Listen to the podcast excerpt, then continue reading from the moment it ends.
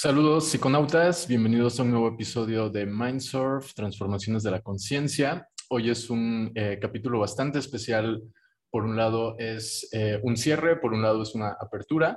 Eh, y bueno, además de que tenemos una gran entrevista el día de hoy. para comenzar, este espacio, Mindsurf, Transformaciones de la Conciencia, permanecerá como un espacio para entrevistas y eh, como saben, conducimos este programa junto con mi amiga Regina, entonces estaremos trasladando nuestros diálogos entre ella y yo a Instagram. En esa plataforma será más fácil también tener contacto con todo nuestro público.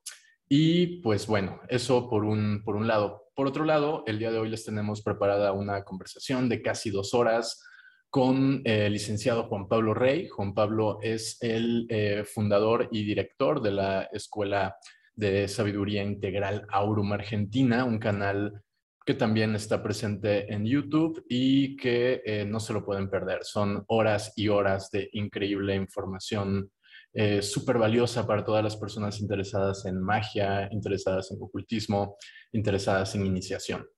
Así que bueno, eh, nos espera una charla increíble donde abordaremos temas como estados alterados de conciencia, ocultismo, magia, eh, la relación de todas estas cuestiones, cuáles son los desafíos de la magia, de los magos, cuáles son los laberintos ante los que nos encontramos atrapados y que tenemos que desarmar en función de liberarnos espiritualmente. Y también conversaremos sobre algunos conceptos familiares para nuestro público, como es la propia palabra psiconauta. Muchas veces hablamos de los psiconautas como exploradores de la conciencia, pero pocas veces tenemos la oportunidad de profundizar eh, en el tema como lo haremos en esta entrevista. Así que no se la pierdan y eh, sean bienvenidos a bordo.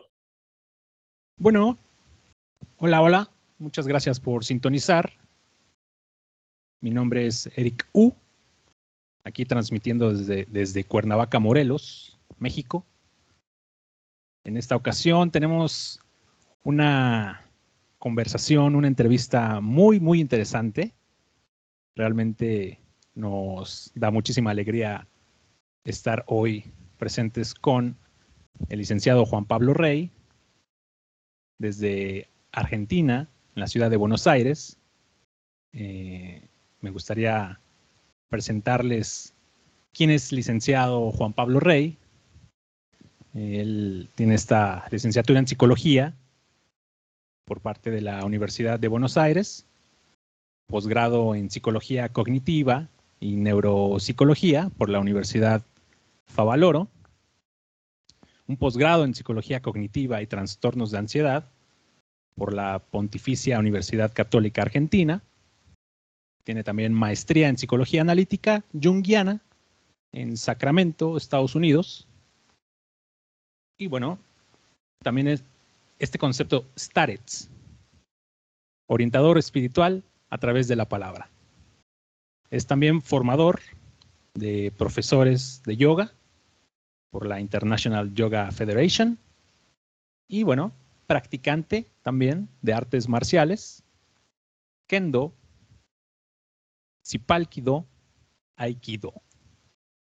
Así que estamos en presencia de licenciado Juan Pablo Rey. Muchísimas gracias por atender esta petición de conversación, entrevista y desde luego también saludar a mi compañero Ibra Gabriel desde Chiapas, México. Muchas gracias por estar Así que, Ibra. Gracias, gracias, Eric. Eh, bueno, antes de darle el micrófono a nuestro invitado, pues sencillamente agradecerles que nos acompañen en este nuevo episodio. Creo que em, va a ser un programa muy especial. La gente que sigue Mindsurf, eh, en realidad, en su mayoría se identifican bajo este concepto de psiconautas, exploradores de la mente, exploradores de la conciencia. Y constantemente dentro de nuestros programas hacemos referencia a que explorar la conciencia no se trata únicamente de explorarla por explorarla, ¿no? sino que tiene que haber un, sentido de orientación, un sentido de propósito. Y cuando abordamos los temas relacionados con la conciencia desde perspectivas estrictamente científicas, a veces pareciera que la única finalidad de, estos estados, de estas experiencias o de las prácticas que hacen uso de plantas sagradas se encuentran limitadas, por decir una palabra, única y exclusivamente a los aspectos terapéuticos, ¿no? a los aspectos de sanación, lo cual no es, no es poco, pero eh, sí pareciera que es una visión un tanto sesgada comparada a, las potencialidades que eh, se desprenden de todo este tema.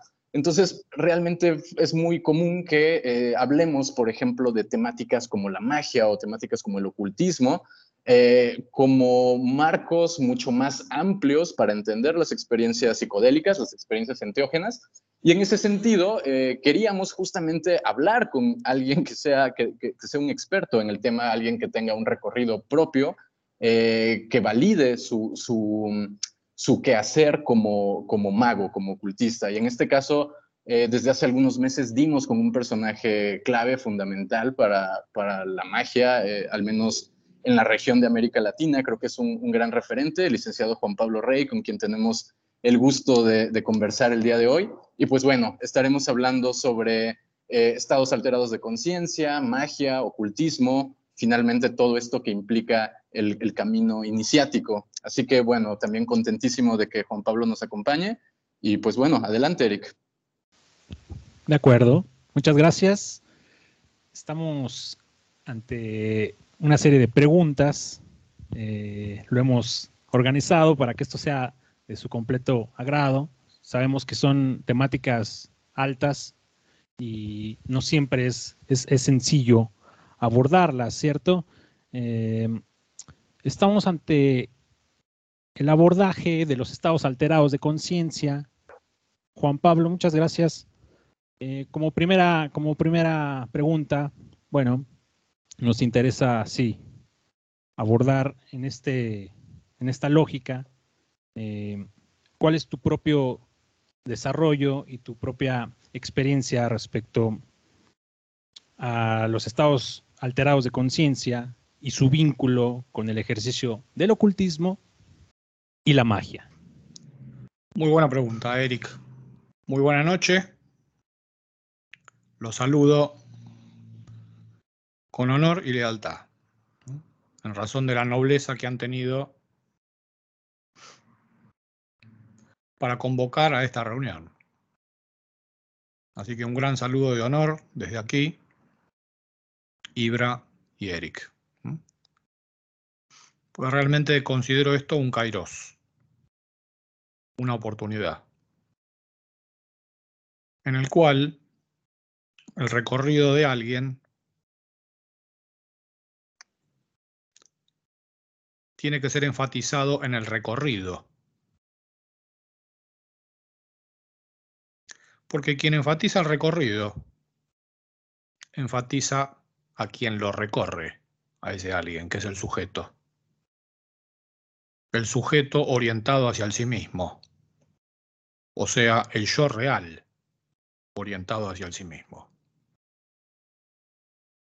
Ese es el gran punto de partida en todo recorrido. Así que desde allí iniciamos el viaje, despegamos. Realmente es un gran tema todo lo que ustedes proponen, mindsurf, surfear la mente, surfear los pensamientos.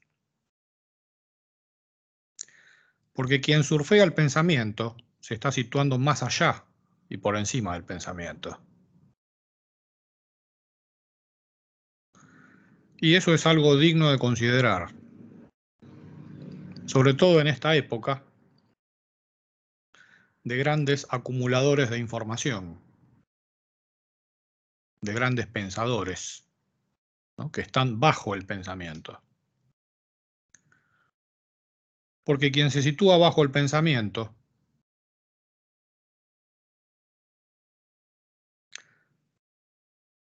quien se sitúa bajo el pensamiento sueña en la vigilia.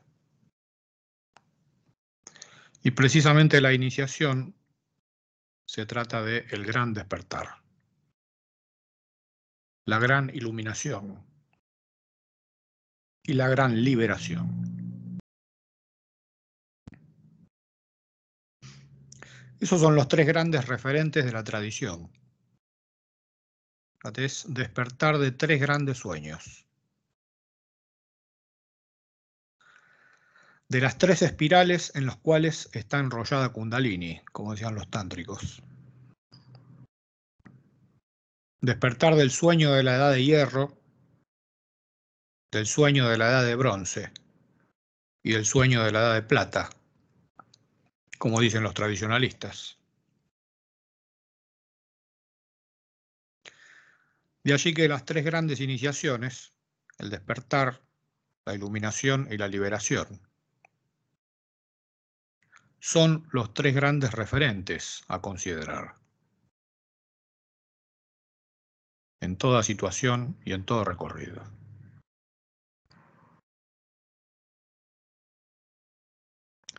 Vos preguntabas, Eric, por los estados alterados de conciencia. Fíjate, para poder aventurarse en estados alterados de conciencia, es menester, en primer lugar, afincarse en estados ordinarios de conciencia. O sea, tener un buen punto de partida, un punto de partida sólido en la conciencia. La conciencia es considerada uno de los cuatro vectores universales, los cuales son espacio, tiempo, conciencia y energía.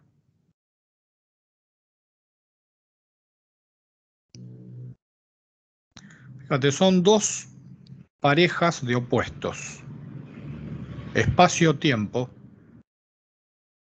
y conciencia y energía.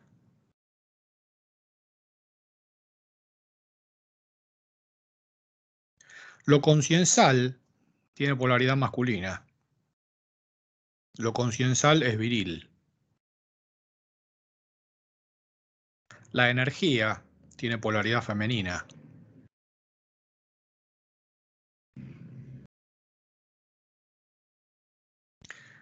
De allí que siempre se trata finalmente de integrar opuestos para transformarlos en complementarios. El tema es que únicamente el sujeto puede integrar opuestos y transformarlos en complementarios. La personalidad o el alma se debaten siempre y rebotan entre los pares de opuestos, entre el espacio y el tiempo, entre la conciencia y la energía.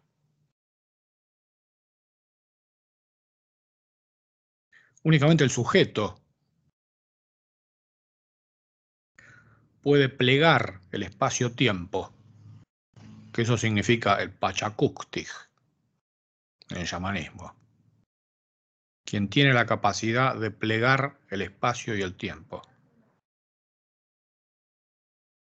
O sea, quien puede situar su conciencia en todo lugar y en todo tiempo, en un solo movimiento.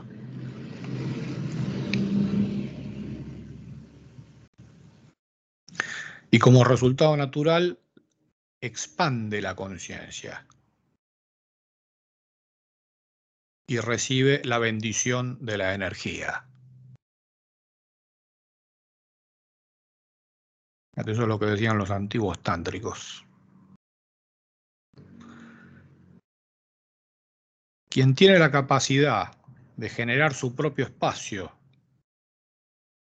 y vivir su propio tiempo,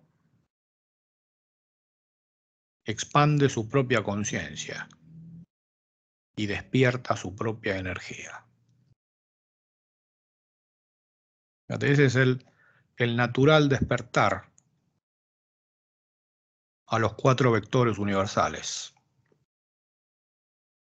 Fíjate que en esta fórmula que mencionamos, se encuentran todos los estados alterados de conciencia posibles. Porque en sí, el estado alterado de la conciencia acontece cuando la conciencia se expande más allá de lo conocido, más allá de lo ordinario, conformando un estado extraordinario. entrando en lo desconocido. De eso se trata. De eso se trata la entiogenia.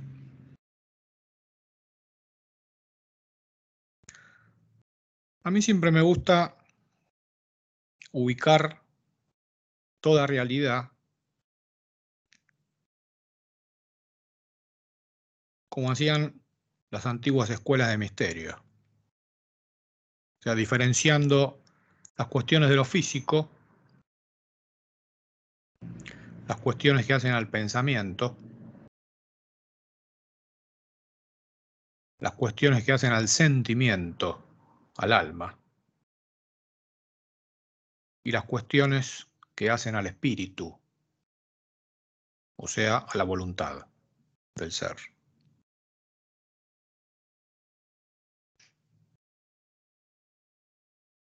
En este caso, en la pregunta que vos haces, los estados alterados de conciencia, el viaje por los cuatro cuadrantes consiste en librar cuatro combates desde el guerrero mago. El primer combate acontece en el plano físico, en el quimismo, ante todo aquel que ingiere una sustancia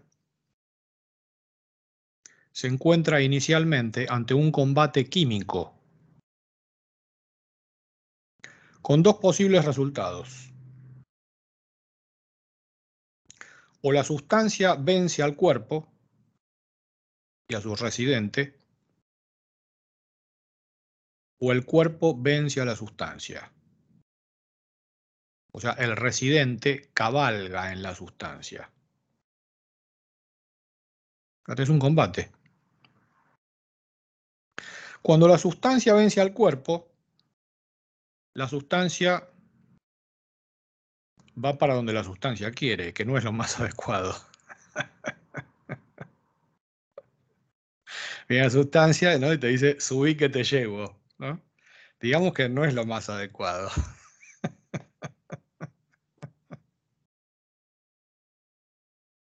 En cambio, cuando el cuerpo vence a la sustancia, porque está la presencia del quien está dentro de su propio cuerpo, que ese es el primer referente, únicamente el cuerpo puede vencer a la sustancia cuando el dueño y el señor de su propio cuerpo está presente en su cuerpo.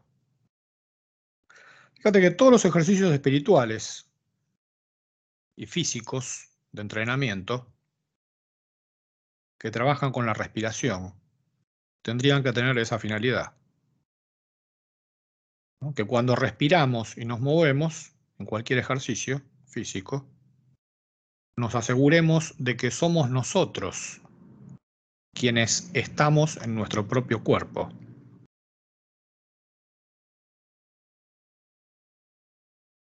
En eso están básicamente contenidas todas las disciplinas que hacen a la respiración y a la sexualidad. Pues como dice el Tantra, en el Kali Yuga, en la edad en la cual estamos, la edad del hierro duro, únicamente quedan dos ventanas abiertas que nos comunican con el espíritu la respiración y la sexualidad. Únicamente puede atravesar esas ventanas quien está en su propio cuerpo cuando respira. Y quien respira desde sí mismo. Ese ese es el primer combate.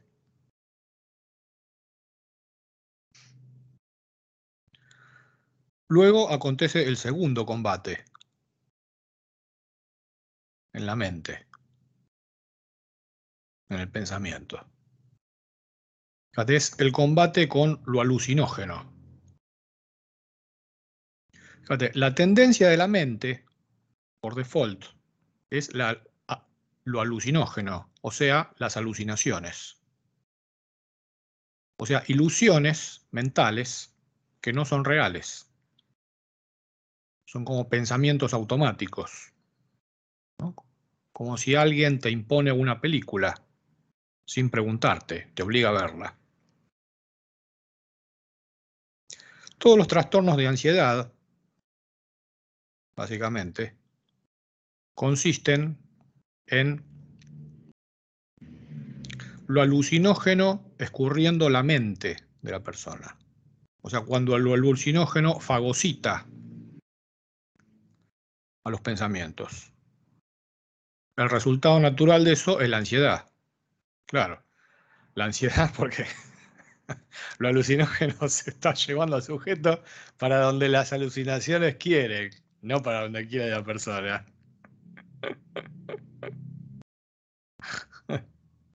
y ahí está el segundo combate. O triunfa lo alucinógeno, o triunfa el sujeto encendiendo el nous, o sea, su propia luz en su propia mente. Quien piensa con el cerebro propio. Es el segundo gran punto de apoyo. El primero es quien habita su cuerpo, quien se mueve y respira desde sí mismo.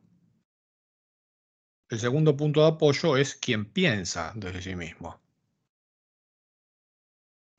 En eso está la estructura de la personalidad, cuando está alineada el cuerpo y la mente. Fíjate que, por ejemplo, todas las disciplinas marciales, de las artes marciales, apuntan básicamente a que el cuerpo y la mente trabajen en equipo. O sea, a que la mente dé una orden y el cuerpo obedezca. Es un trabajo en equipo. Después están, viste, todas las gradaciones, que son los cinturones, que intentan expresar el grado de dominio que tiene la mente sobre el cuerpo. Cuando la mente y el cuerpo conforman una unidad, bueno, ahí se le da el cinturón negro. Porque está el primer gran punto de apoyo. Luego están los danes, ¿no? De cinturón negro para arriba, que involucran otro proceso, que es si el alma se puede subordinar al espíritu y en qué medida.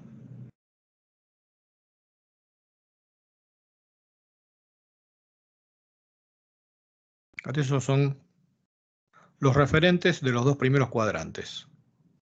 Lo químico y lo alucinógeno en lo físico y en lo mental. Luego está el tercer combate, que acontece en el ámbito del alma.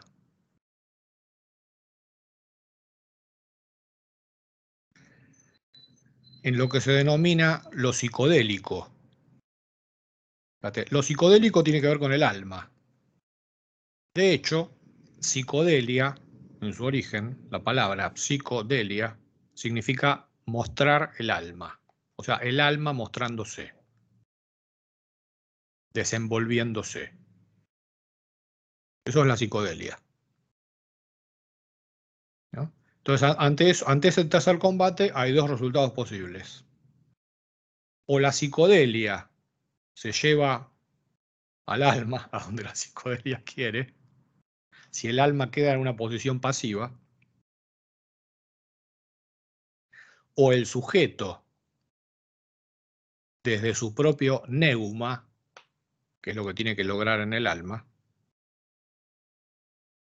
puede cabalgar lo psicodélico sin dejarse escurrir ni fagocitar. Es un combate también. un combate mágico.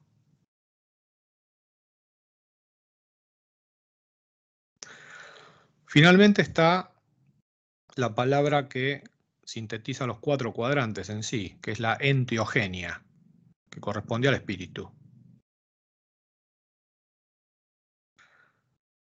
Que simbólicamente podríamos caracterizarla por o se escurre el ente en la enteogenia, que es la derrota del ser, o se libera el genio, que sería la victoria del ser. Ese es el cuarto combate. Fíjate, estos cuatro combates es algo análogo a lo que mencionaba don Juan en los libros de Castaneda, cuando menciona los cuatro enemigos del hombre, que es algo que siempre tengo muy presente. Porque don Juan era un brujo tolteca de linaje hiperbóreo, corresponde al espíritu. Quien, como siempre cuando un linaje hiperbóreo está por desaparecer de la historia, tiene que delegar su enseñanza y sus contenidos psíquicos en alguien para poder liberarse, para darle de comer al águila y poder irse. Bueno, esa fue la estrategia de don Juan, dejar, dejarle los libros escritos por Castaneda para que el águila tenga que comer y don Juan se pueda ir. en ese gran escrito que es Los cuatro enemigos del hombre, fíjate que dice don Juan que el primer enemigo es el temor. El temor tiene que ver con lo físico, es lo que se da en el primer combate, en lo físico. Ante si el cuerpo vence al quimismo o el quimismo vence al cuerpo. Cuando el quimismo vence al cuerpo, en toda situación hay temor. El primer enemigo del hombre. Luego dice don Juan, ¿con qué se supera el primer enemigo, que es el temor? Con la claridad con la cualidad de la mente, la claridad. Pero a su vez, la claridad pasa a ser el segundo enemigo del hombre. Porque quien queda preso de la claridad se puede escurrir en lo alucinógeno de la claridad.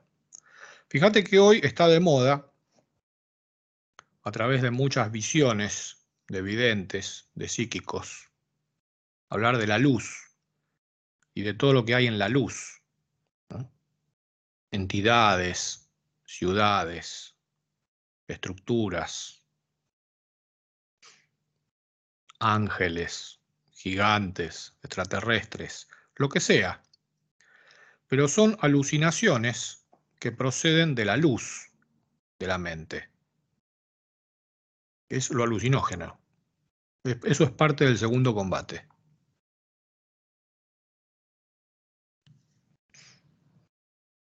Por eso no hay que dejarse escurrir por lo alucinógeno. No hay que dejarse vencer por la claridad, porque la claridad es el segundo enemigo del hombre.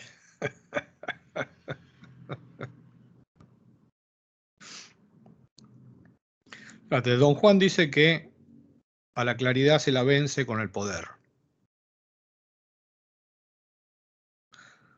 Con lo que está dentro del ánima, como decía Jung con el quantum de energía que está dentro del ánima, que es lo que los tántricos mencionan como la Shakti, la potencia,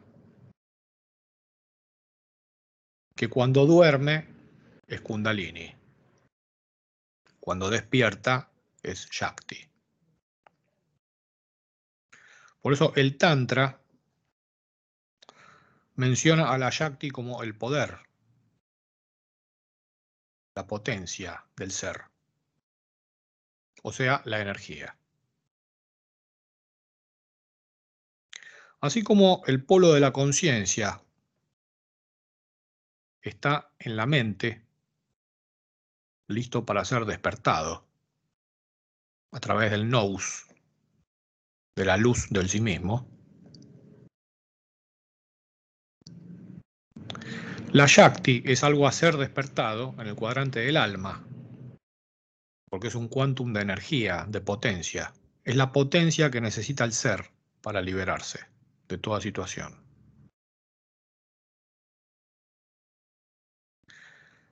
Desde el neuma, desde la Shakti como potencia, como potencia despierta.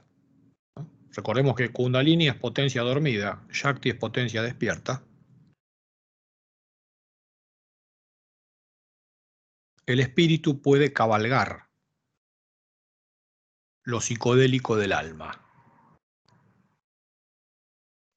Porque lo energético, fíjate, el poder, la potencia, genera la psicodelia. O sea, expande el quantum energético del alma. Y si no está el sujeto en su propio neuma, cabalgando la energía, lo que los antiguos alquimistas chinos denominaban cabalgar el tigre. Si no hay quien cabalgue al tigre, al poder, el poder se, se lleva puesto a la personalidad y al alma.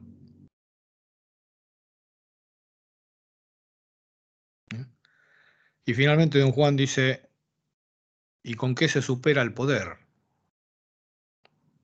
Con lo que está presente en la vejez. Fíjate, ¿qué está presente en la vejez? La sabiduría. Fíjate, él puede estar presente en la vejez, aclaramos, ¿no? No es que esté presente.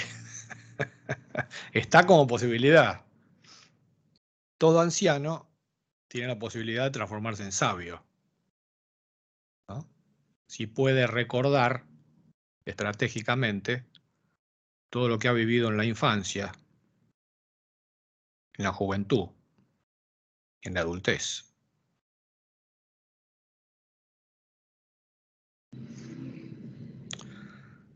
Si puede recordar desde el sí mismo lo que está presente en la infancia, en la juventud y en la adultez.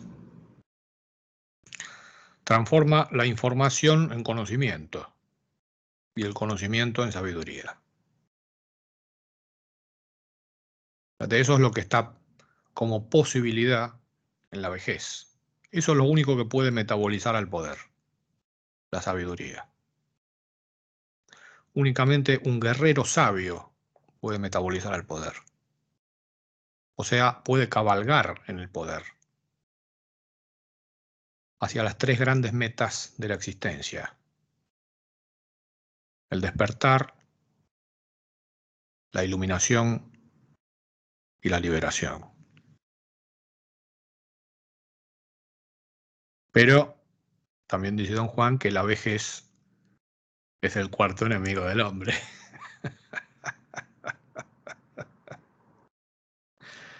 Fíjate, y, lo deja ahí. Fíjate. Porque ¿con qué se supera la vejez que trae aparejada el paso del tiempo? ¿Con qué se supera a Cronos, al tiempo lineal, al tiempo del demiurgo, como dicen los gnósticos?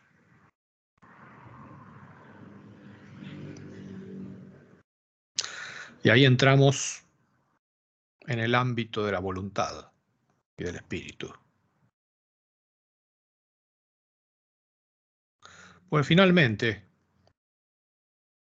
en estos cuatro combates que mencionamos, en los cuatro estados alterados de conciencia, lo que define la cuestión, lo que define al combate, es la voluntad del espíritu.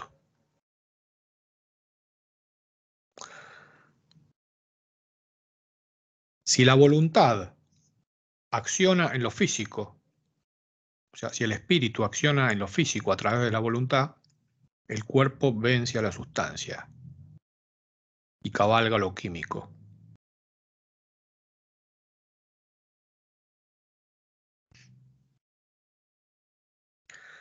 Si el espíritu acciona la voluntad en el ámbito de la mente, el nous vence a lo psicodélico y lo cabalga. Vence a lo alucinógeno, mejor dicho. Fíjate.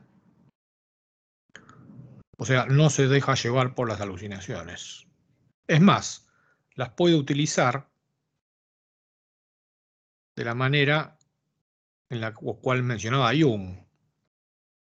Puede transformar la imaginación delirante de las alucinaciones en imaginación creadora.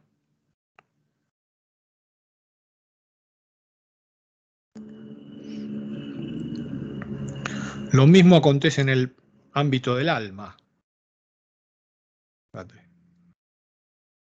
Si el espíritu acciona a través de la voluntad en el ámbito del alma, el alma abandona la postura pasiva.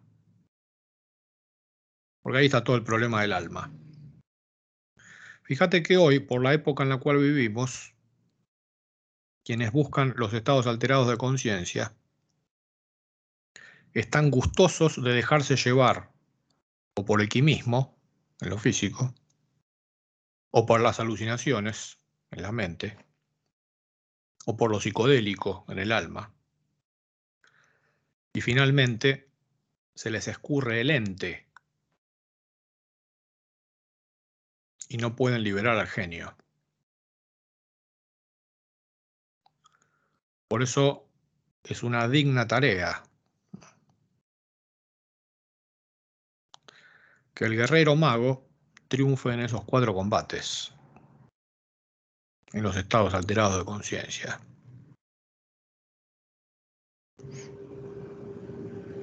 Todo esto que mencionamos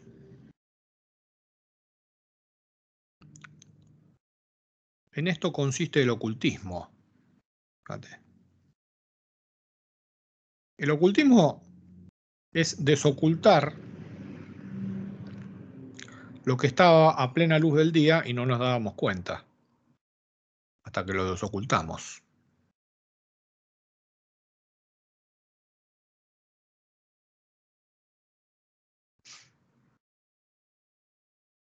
Es una antigua disciplina mistérica.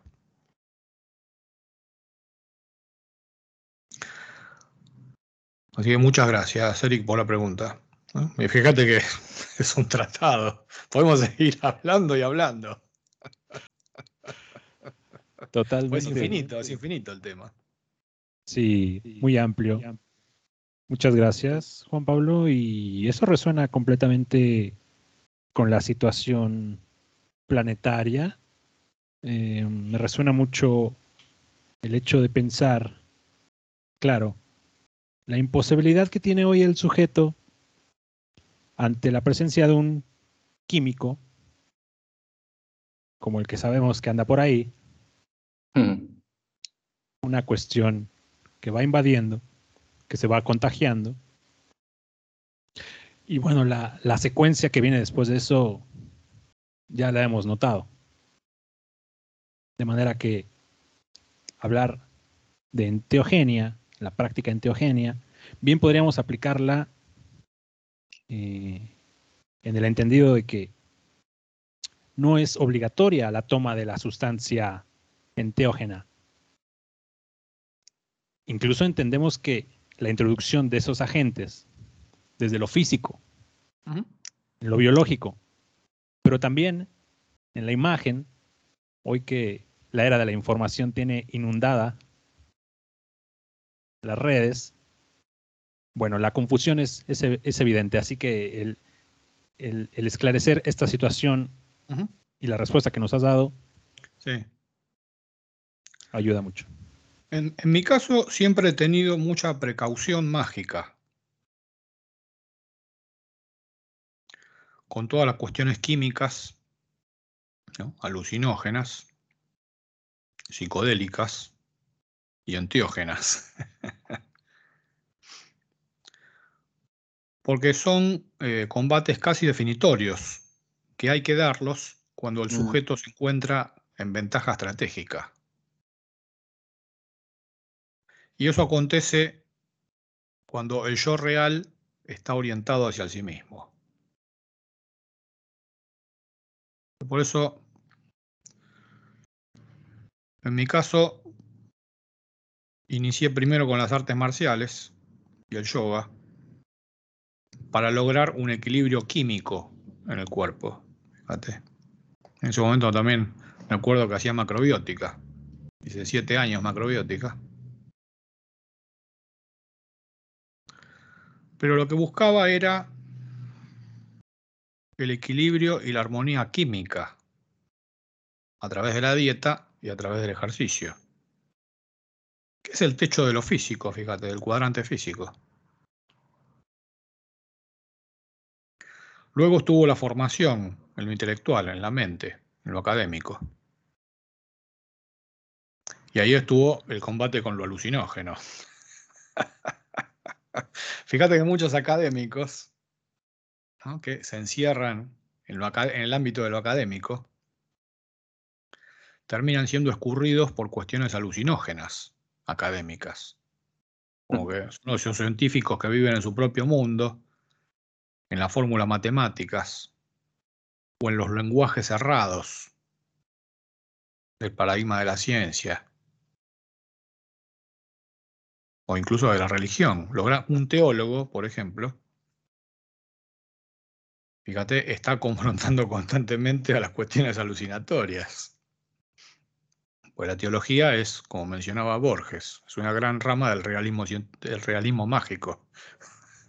Por cierto, Juan Pablo, si me, permites aquí una, pequeña intervención. De entrada, eh, creo que hay muchos conceptos aquí que son sumamente importantes y en unos pocos minutos eh, lograste dar una, eh, una panorámica de una cartografía que incluso a los psiconautas más experimentados a veces parece permanecer oculta, haciendo referencia a esto que mencionabas del ocultismo. La primera cuestión es la orientación hacia el sí mismo, o sea, partir desde el lugar de sujeto. Y, si eso es difícil en una práctica con plantas, es porque en realidad es difícil en cualquier eh, aspecto o área de la vida, ¿no? O sea, permanecer desde una posición de sujeto. Entonces, eh, por un lado, has, eh, dado a entender que esta, em, que esta, esta posición de sujeto tiene que ver con una orientación hacia el sí mismo que atraviesa el aspecto físico, que atraviesa el aspecto mental, que atraviesa el aspecto álmico y que finalmente reconecta con, el espíritu. Y eso es, eso es increíble porque justamente cuando alguien toma una sustancia y esta persona eh, fue entrenada en lo general para considerar únicamente las cosas que lo general pone en juego, pues lo principal es que eh, trate de interpretar la naturaleza de su experiencia a partir de leyes farmacológicas, leyes químicas. Ah, me estoy sintiendo de tal forma, porque es el químico en mi cerebro, ¿no?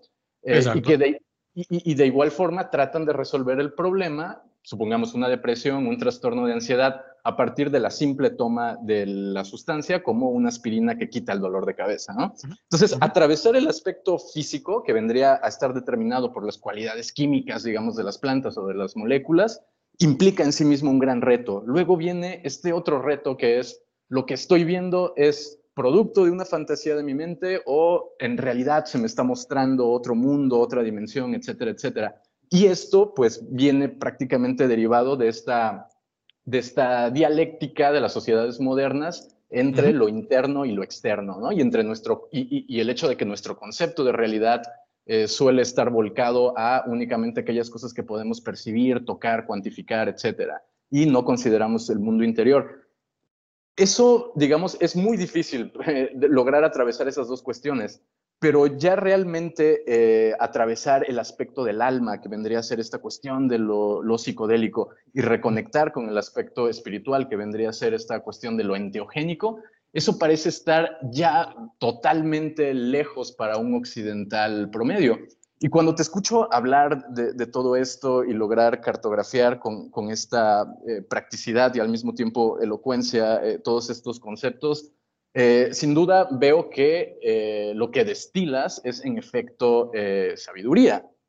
Yo quisiera regresar un pasito ligeramente hacia atrás antes de volcarnos de lleno al ocultismo y tratar de preguntarte un poco por, ya nos compartiste un poco de tu recorrido, ¿no? que comenzaste con esta parte de la disciplina corporal a través de artes marciales y demás, pero regresar un poquito atrás para distinguir eh, cómo fue tu recorrido en el sentido de llegar a esta posición de sabiduría, desde donde puedes, en efecto, eh, cartografiar no solo los elementos de la práctica enteógena, sino en realidad la propia realidad, valga la redundancia.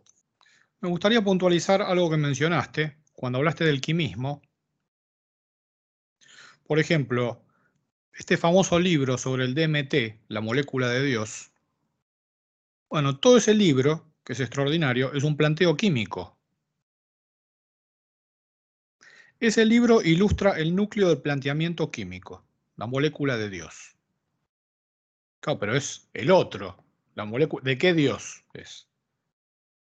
¿Del Dios de afuera o del Dios propio? Fíjate. Eso es lo que hay que diferenciar. Porque en ese combate químico es preciso diferenciar cuándo es el otro desde afuera que quiere influir en el quimismo de mi cuerpo y cuándo es el yo real, el yo auténtico, generando el quimismo propio para lograr los resultados que necesita el yo real, el yo auténtico.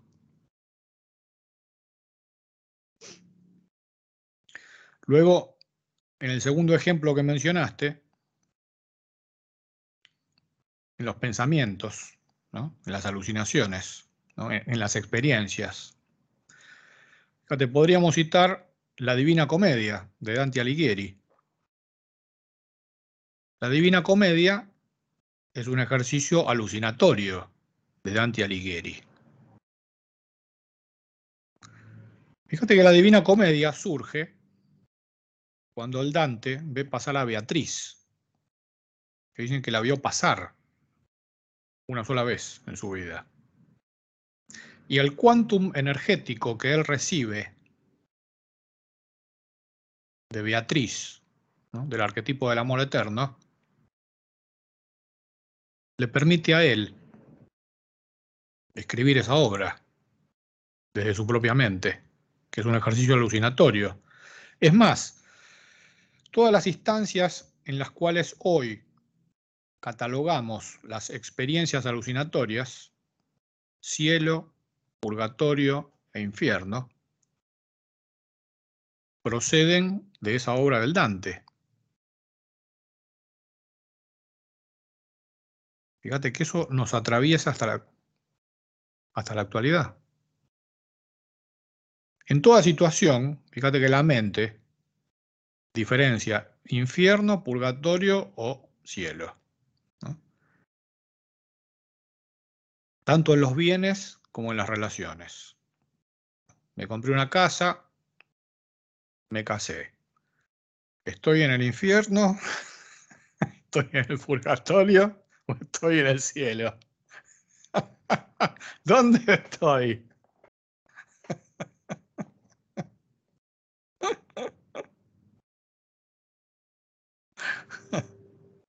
Muy interesante.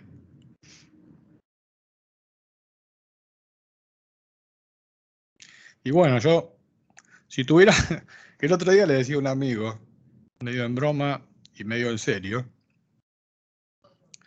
que me considero un especialista en entrar en sectas de la sinarquía y salir. A lo largo de mi recorrido he entrado y he salido de innumerables sectas de la sinarquía. Y en eso básicamente está toda la disciplina. Porque hay que saber entrar en una línea. No cualquiera puede hacerlo. Poner el 100%. Entrar el 100%. Y menos aún salir. Porque únicamente puede salir quien entró. La mayoría de la gente, cuando están en una línea, fíjate que están de manera superficial, revoloteando o coqueteando con las líneas espirituales. Son muy pocos los que entran, los que tienen la capacidad de entrar. Aún menos son los que tienen la capacidad de salir. Porque entrar en una línea es como entrar en el universo. Y salir de una línea es como salir del universo.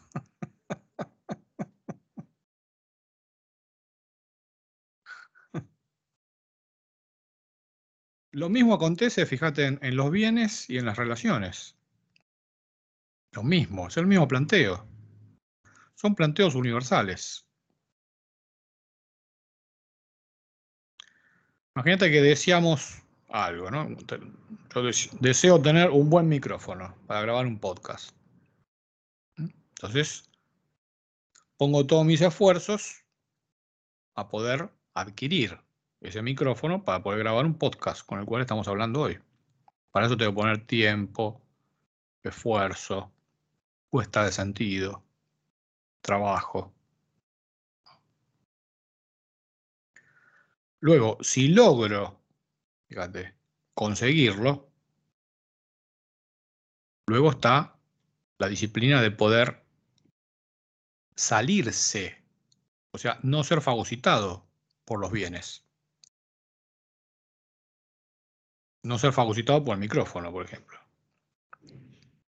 Que el micrófono no sea más importante que lo que estamos hablando, por ejemplo.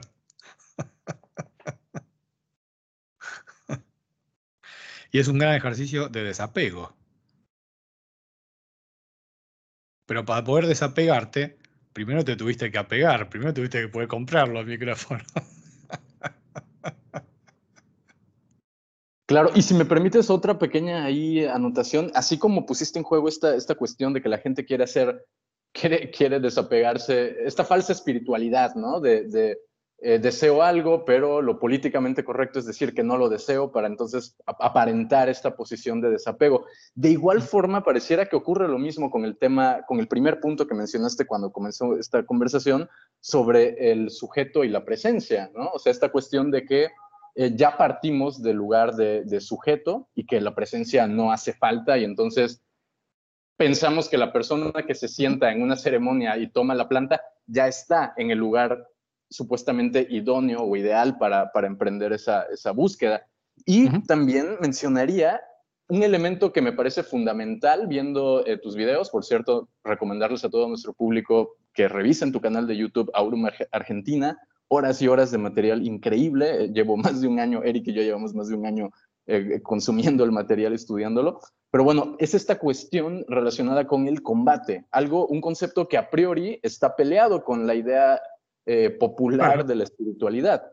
¿no? Vemos la espiritualidad como una cuestión estrictamente ascética o pacifista en un cierto extremo, pero esta noción que tú pones en juego, que la has puesto en juego desde que comenzó esta charla, esta idea del combate, del combate contra eh, los aspectos químicos, alucinatorios, psicodélicos que pueden llegar a, volver turbia nuestra, nuestro recorrido, esa cuestión eh, me parece que es vital e incluso ahora lo sigues lo sigues referenciando constantemente. Entonces pareciera que ese también es un punto que queda constantemente olvidado, ¿no? Esta idea de que el guerrero es un guerrero, pero también es, em, el mago es un mago, pero también es un guerrero, ¿no? Tiene esta cualidad de combate, combatiente. Primero, primero es guerrero, luego es mago. Es al revés. Porque hoy estamos en una época que ha invertido los valores en lo que los valores se ven de manera invertida.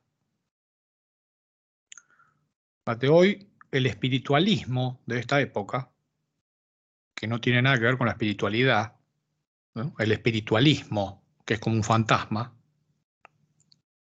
ensalza todos los defectos del alma, o sea, la postura pasiva del alma. ¿En qué consiste ensalzar a la postura pasiva del alma? Que es en lo que se basa el espiritualismo, el New Age. Bueno, yo no tengo que hacer nada. La pastilla lo hace por mí. El químico lo hace por mí. Voy a la farmacia, me curo. La pastilla lo hace por mí. No necesito entender nada. Prendo la televisión y los expertos lo comentan por mí. Postura pasiva del alma.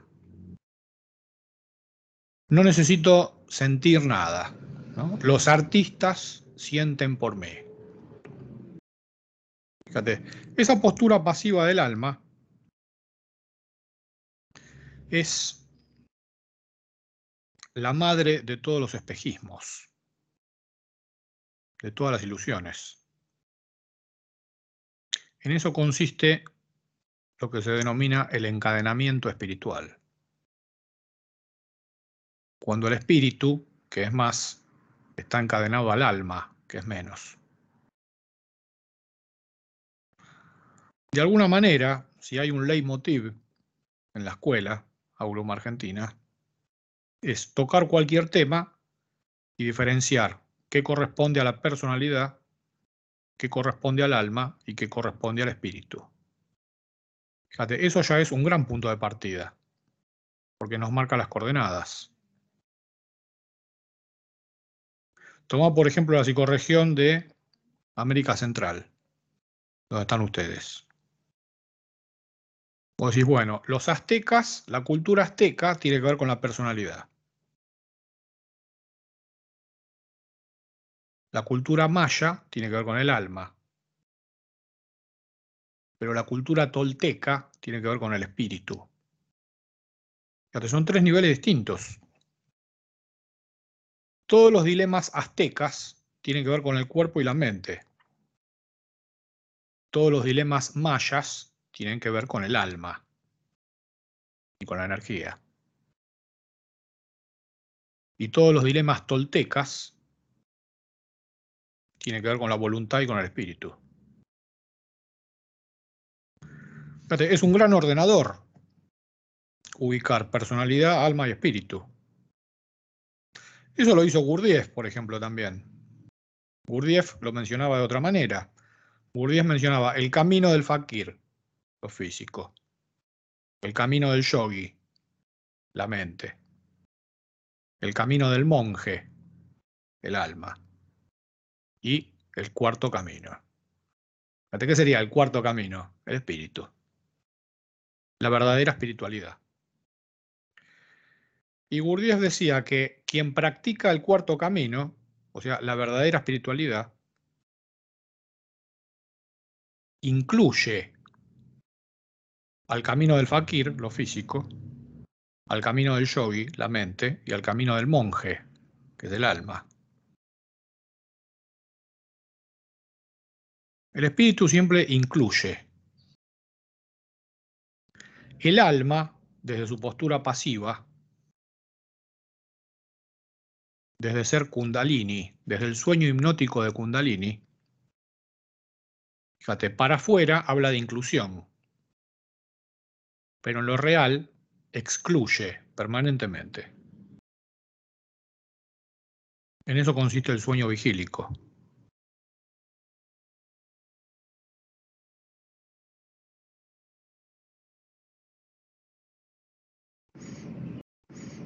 Entonces podríamos, perdón Juan Pablo, podríamos decir que para entrar al ocultismo tendría que ser si queremos entrar bien, eh, desde una posición orientada hacia el espíritu, porque si fuese, eh, si quedáramos anclados en la parte física, mental o álmica, se estaría quedando algo por fuera, algo que no estaríamos viendo, algo que no se estaría considerando. Entonces, podríamos incluir o, decir como un requisito fundamental para poder leer lo que está oculto, tendría que ser desde, desde el espíritu, ¿cierto? Sí, Aplicando ese, ese gran ordenador iniciático a, a, este tema, podríamos formular un matema, en este caso, que es que los estados alterados de conciencia deberían tener como resultado el gran despertar.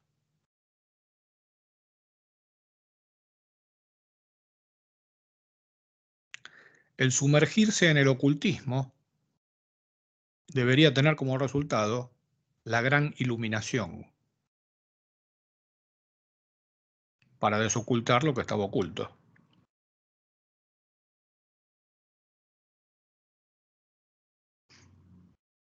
Y finalmente, toda práctica mágica debería tener como resultado la gran liberación. O sea, liberarse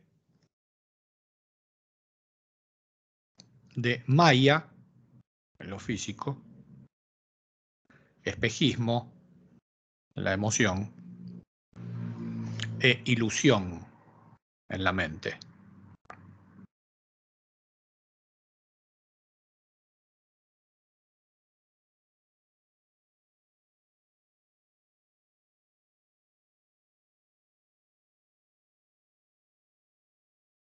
Don Eric.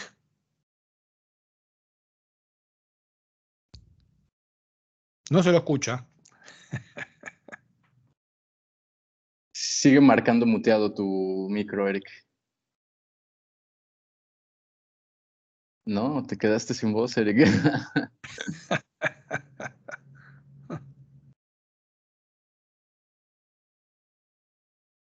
en fin, tecnología. En lo que, en lo que Eric recupera aquí el, aquí el sonido. pues...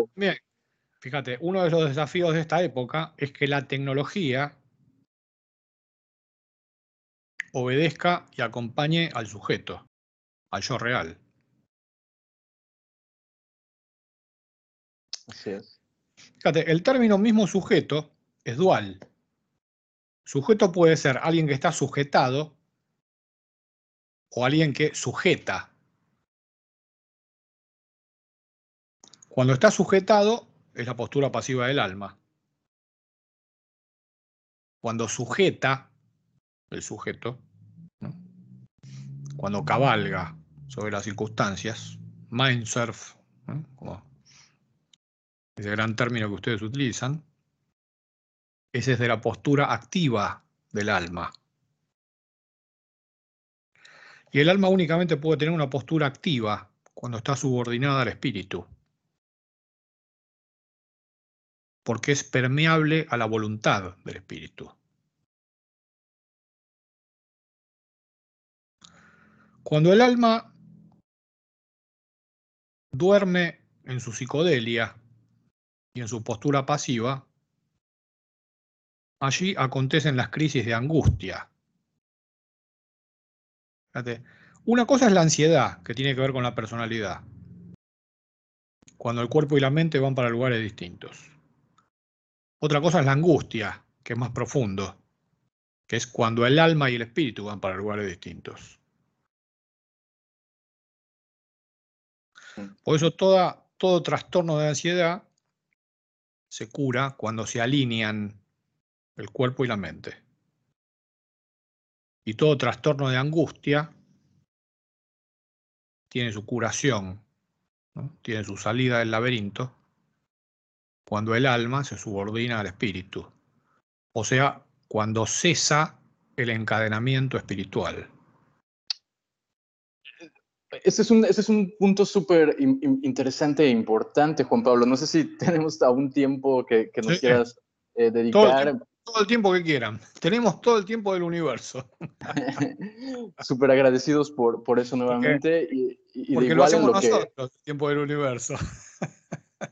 Claro, crear nuestro propio tiempo. Y, también de esta manera le damos tiempo a Eric que recupere, que recupere el, audio. Aprovechar un poco para para... Ah, mira, ya volvió. Ahí volvió, ¿eh? ¿eh? Volvió Eric. No sé, Eric, Eric, dale, dale, dale, ahora que lo tienes. Gracias, gracias. Es, es, es, es increíble, ¿no? Em, la necesidad de atravesar las dificultades. Sí. Sean de cualquier índole en la vida cotidiana.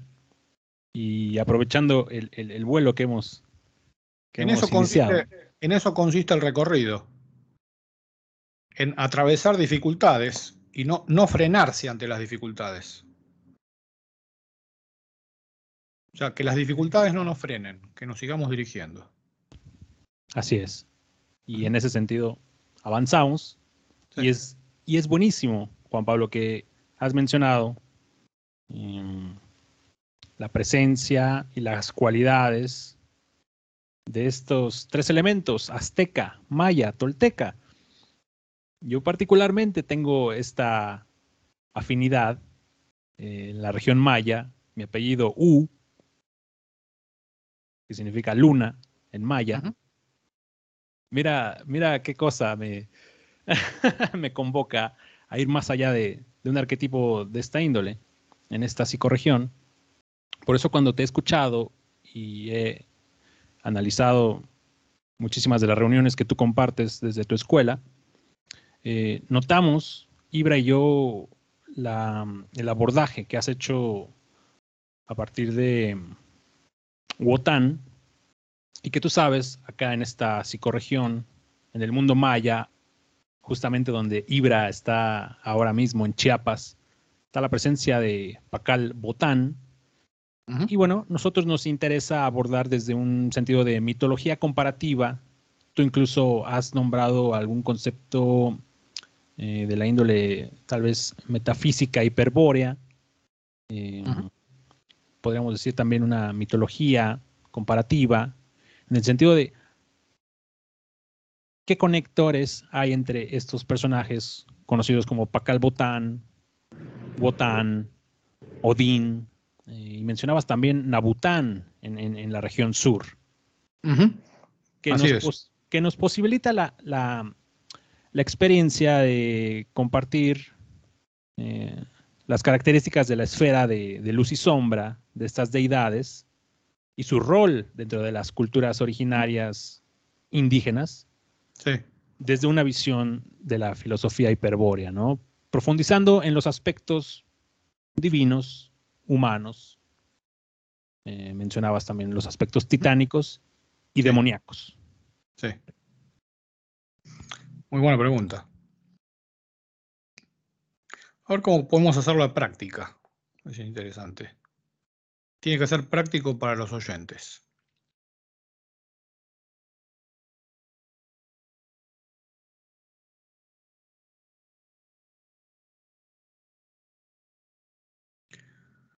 Recuerdo el haber participado en una estrategia hiperbórea hace unos años.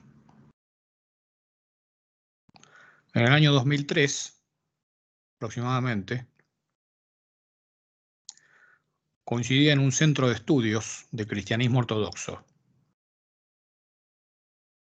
Me interesaba sobre todo abordar lo que era el cristianismo esotérico, Anteriormente, durante muchos años, había estudiado el budismo tibetano.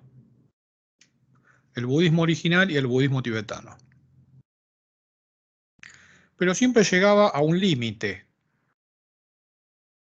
que tiene que ver con que somos occidentales.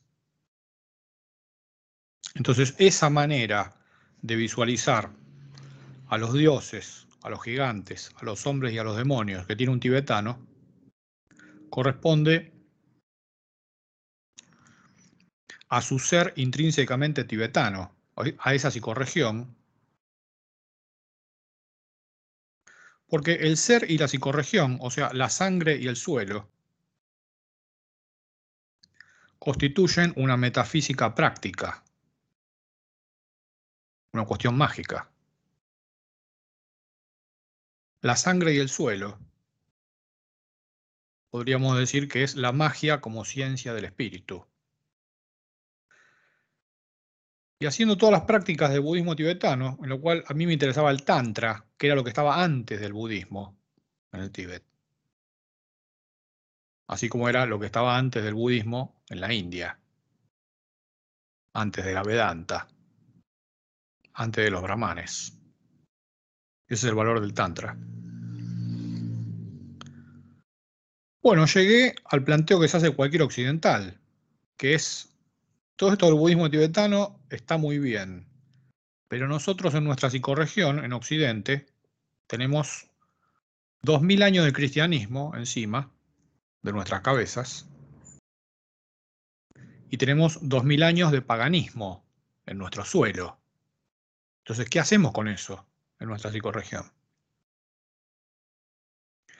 Y eso me llevó a hacer un camino doble. Por un lado, intentar perforar el cielo arquetípico del cristianismo a través de esta inmersión en el cristianismo ortodoxo y paralelamente perforar el suelo arquetípico del paganismo a través de prácticas yamánicas. Fíjate, es perforar las dos cosas, el cielo y el suelo, para ir más allá de lo arquetípico. Pues es que curiosamente se dio una especie de kairos, porque yo me encontré en el año 2006 sin haber hecho el seminario religioso, simplemente asistiendo al centro de estudios del cristianismo ortodoxo, aparece un, patriarca de Rumania y le sugiere al obispo con el cual yo estaba que me dé la ordenación de diácono, porque veía en mí un carisma. Pero yo no había hecho el seminario, como hacen todos en el tiempo, con los años. Y él aludía a una marca, a una marca espiritual, a un, carisma, a una caris, a una cualidad que había en mí. Y bueno, yo accedí a esa ordenación en razón de eso, porque en realidad yo estaba recordando mis milenios. De hecho, diácono, diáconos, significa el que camina con los ángeles. Y luego, un año después, aconteció también en un Kairos, el 20 de abril de 2007, elegimos la iglesia de San Telmo aquí, la iglesia ortodoxa de San Telmo, que en realidad no es una iglesia cristiana, sino que es un drácar vikingo en forma de iglesia cristiana. Es una iglesia que une el paganismo con el cristianismo. Y también me dieron la ordenación presbiterial, sea, como presbítero, como monje. Y en este caso, la ordenación como starets. La ordenación de starets es el equivalente de chamán. O sea, el origen de los starets en Europa del Este son los antiguos chamanes de Siberia. Es un atributo del espíritu, no del alma.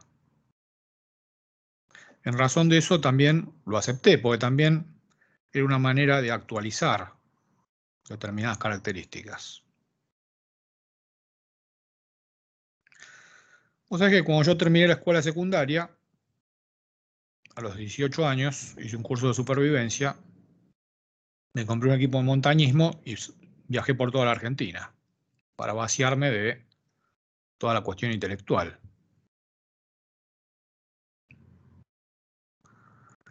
Y ahí empecé a visitar los hospitales psiquiátricos, las cárceles, como voluntario. O sea, fui a los lugares límites, donde está todo el sufrimiento humano, para ver cuál es el límite del mundo en el cual vivimos. Estas instituciones conforman ese límite. Es donde más se ven las cosas como son, sin máscaras culturales. Bueno, y ahí como voluntario en esos lugares, yo me encontré hablando con la gente y orientándola, espiritualmente hablando. Y ahí descubrí mi vocación que era bueno haciendo eso. A veces bastaba una charla de 15 minutos para ordenarle cuestiones a las personas.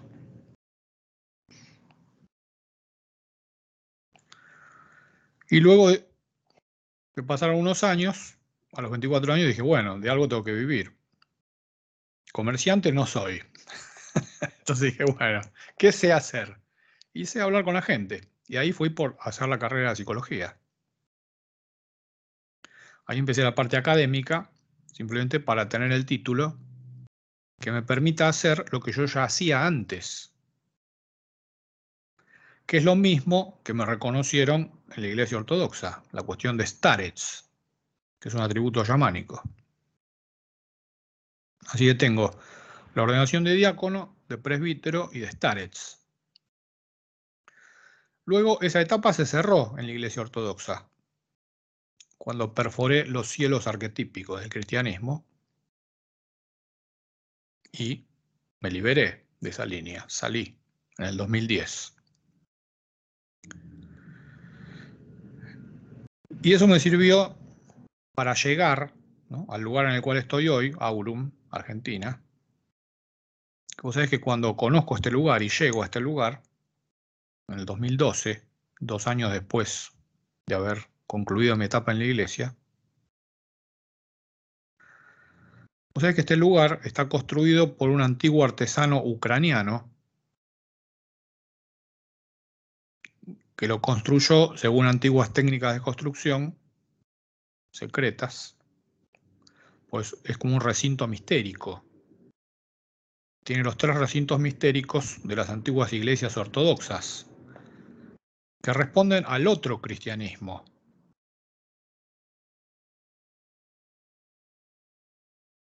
¿De qué estamos hablando? ¿Qué tiene que ver esto con Wotan? Bueno, ahora vamos a este tema. Fíjate. Un gran estudioso de las religiones, Mircea Eliade, cuando él define al cristianismo, lo define de manera magistral. Dice, el cristianismo está compuesto por dos péndulos que oscilan, una de afuera hacia adentro y otro de izquierda a derecha. Todos los fenómenos cristianos vos los podés reducir a esa oscilación de esos dos péndulos. Dice, el primer péndulo del cristianismo, que define al cristianismo, oscila entre el helenismo y el judaísmo. Hay cuestiones del mito cristiano que responden al helenismo. Por ejemplo, Dioniso el crucificado. Eso corresponde al helenismo. Y hay otras cuestiones que responden al judaísmo. La cuestión del Mesías hebreo, de la casa de David y de la tribu de Aarón. Pero en el cristianismo están las dos cosas. Está lo helénico y lo judaico superpuestos. Las dos cuestiones. Y también el cristianismo oscila entre el adentro y el afuera, entre la ortodoxia, lo que se acepta como canon, y la herejía, lo que se deja por fuera del canon. De lo políticamente correcto, o de lo religiosamente correcto, sería el lenguaje. La ortodoxia sería lo religiosamente correcto, lo que se acepta en los concilios. Las herejías es lo que se deja por fuera de lo religiosamente correcto. Bueno, a mí me tocó estudiar todo, pasar por todo. Pero lo más interesante para mí del cristianismo es lo helénico y lo herético. O sea, mi ser se identifica más con lo helénico y con lo herético. O sea, ante un dilema teológico o práctico o ritual, podríamos decir, en mí siempre tiene preponderancia lo helénico por sobre lo judaico y lo herético por sobre lo ortodoxo. Eso me llevó a estar poco tiempo en la iglesia. por eso tuve que salir, ¿no? Como todo el eje. Como todo Judas, Lucifer o Caín, pude estar un tiempo y luego me tuve que retirar. Pero bueno, ahí estaba el recorrido. Vos sabés que esas mismas cuestiones están en todo mito, pero en el cristianismo es muy patente. Bueno, cuando hicimos la ordenación presbiterial, que a mí me ordenan starets, en este caso, a mí me dan de las dos líneas la ordenación. O sea, de la línea judaica y de la línea helénica, hiperbórea. De la línea ortodoxa y de la línea herética, eso conforma una cruz. Esa es la verdadera cruz del cristianismo.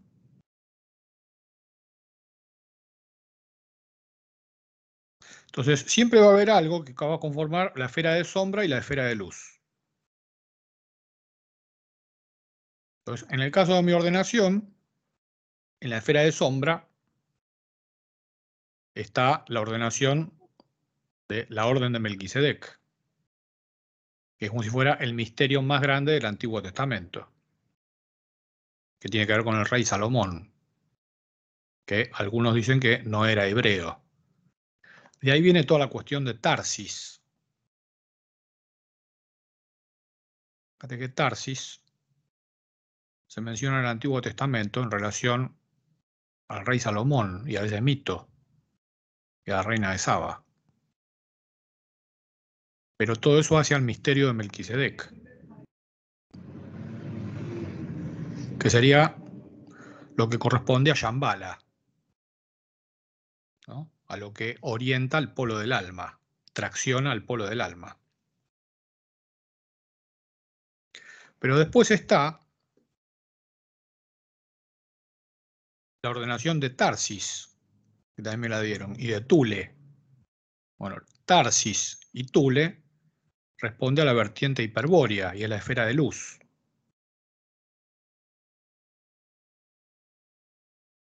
Entonces, en mi ordenación, fíjate, figura que la orden de Melquisedec está subordinada en ese rito, sujeta y subordinada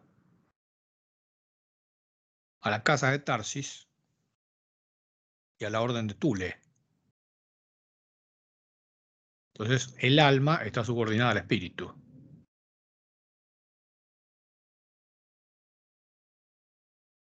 La esfera de sombra está subordinada a la esfera de luz.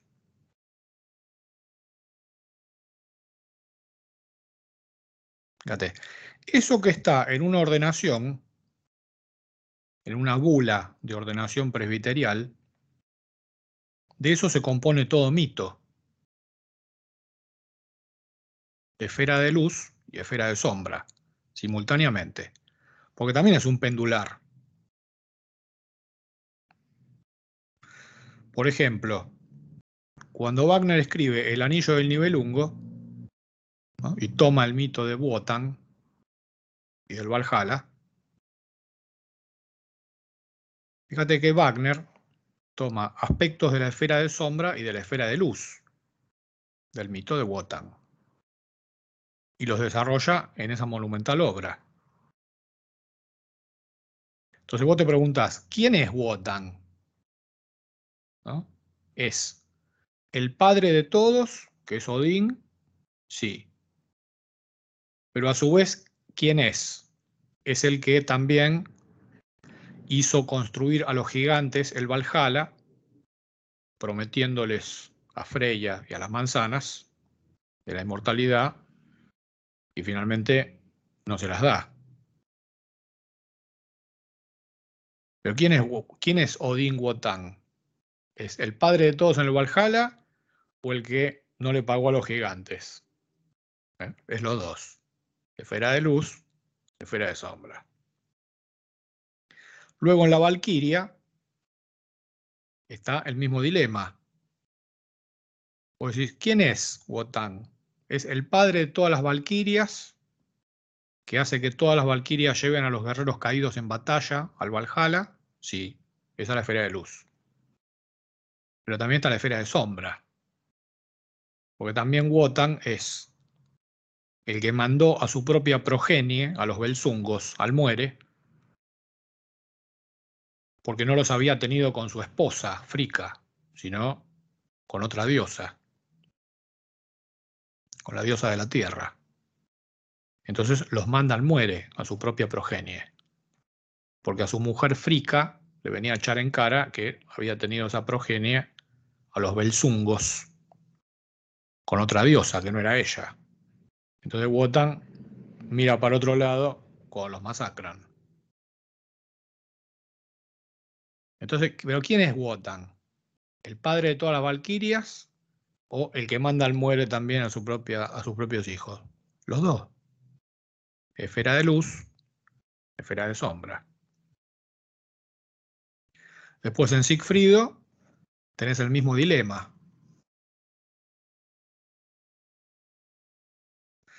Wotan ve que los errores de su esfera de sombra, que responden a lo judaico, podríamos decir, al arquetipo del mercader, porque él no le había pagado a los gigantes, por una cuestión de transacción, de mercader.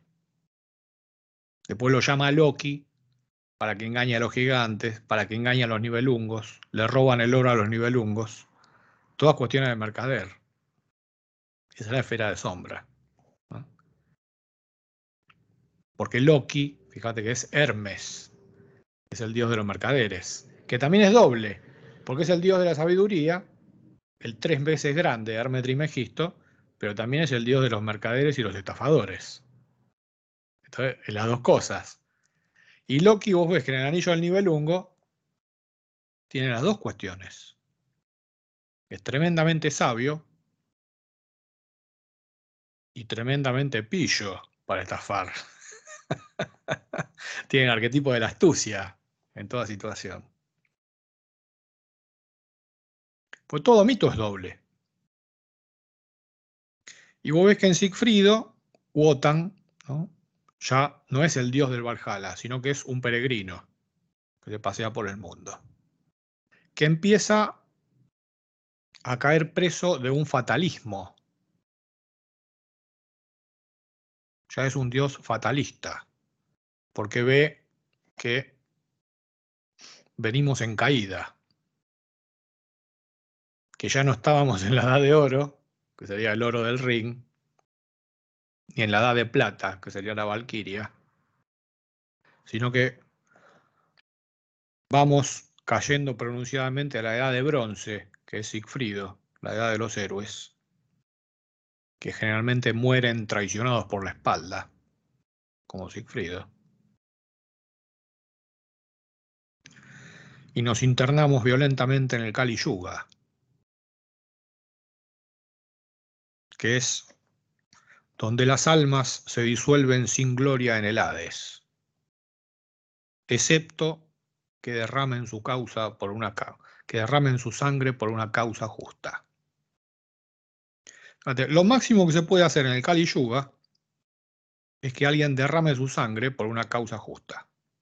Es el techo de esta época. Por eso, todos los que hoy derraman su sangre por una causa justa, generalmente son, tienen mala prensa y son mal vistos. vengan de donde vengan.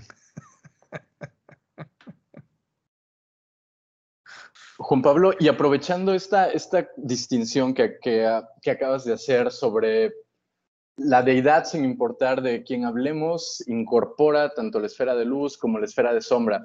Tomando eso como, como referente y considerando que ya atravesamos esta parte de estados alterados de conciencia y estamos entrando en, esta, en este otro terreno que ya corresponde al, ocultismo y la magia, esto que mencionaste de, de, incorporar ambas esferas a mí me resuena mucho con la cuestión que dentro del ocultismo y dentro de la magia tradicionalmente se ha hablado de escuelas que corresponden, usualmente se les suele denominar mano izquierda y mano, mano derecha.